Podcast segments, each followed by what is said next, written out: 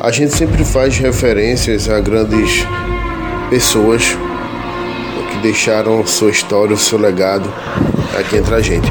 Algumas pessoas com os holofotes à frente e outras nos bastidores, mas todas igualmente importantes. E a gente faz essa referência.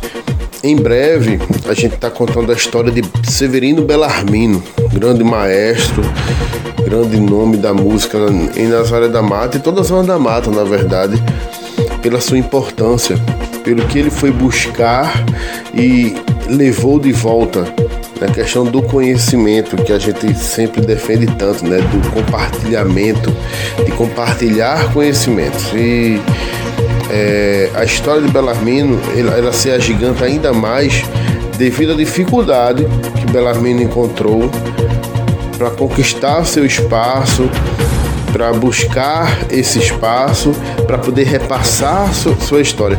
Só para que você tenha uma ideia, vou colocar um trecho de, do depoimento que, Be, que Belarmino nos passou sobre lá, lá no comecinho da história de Belarmino, um pouquinho da dificuldade que era é, o trabalho ligado à música naquele período. Vamos ouvir, só um trechinho.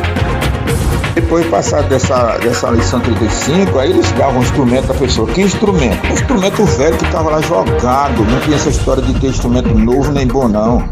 Até porque eles não tinham como comprar instrumento, porque a banda não tinha dinheiro. O dinheiro que as bandas, no caso da Revoltosa, que eu posso falar melhor, a Capabota também, que eu também estive lá, era o dinheiro do sócio, de sócio, para pagar água, pagar luz, é, comprar paleta, comprar instrumento, fadamento, é, pagar o maestro que não pagava. Hoje, hoje se tivesse uma arrecadação, fosse em termos de hoje, tivesse uma arrecadação boa, teria 300 contos por, por mês. Como é que pode? Então era isso. Então o instrumento era um instrumento velho, jogado também o, o músico, o, o maestro não estava nem, nem aí, nem podia fazer muita coisa dava o que tinha lá, o músico eu, eu saí com um instrumento de lá sem bocal. Rapaz, como é que o aluno vai tocar? Ele é um instrumento velho, quebrado, sem ter ninguém para ensinar e sem bocal. É mesmo o cara dar um carro velho, a pessoa, um carro todo velho, todo quebrado, sem motor, sem roda e dizer, pronto, vá, vá-se embora. Então você tá, você tá pronto. Pois é, esse Belarmino, só um trechinho do, do para você ter uma ideia, é, o trabalho que o Belarmino construiu, para ele poder fazer essa história, ele teve que passar por um, legado, uma luta, uma provação muito grande.